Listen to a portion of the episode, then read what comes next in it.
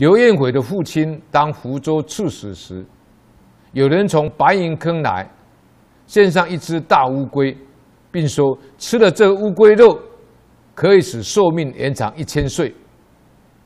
刘父就暗中叫人运送这只大乌龟呢回原地。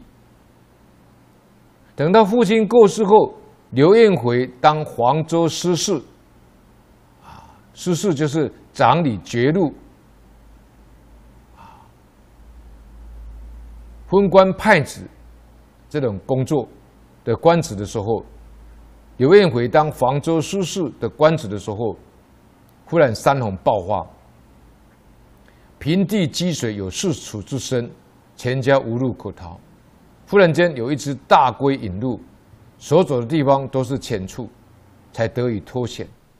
当晚梦见一位白衣人说：“我就是你父亲送回白银坑的乌龟。”乃是前来报恩的。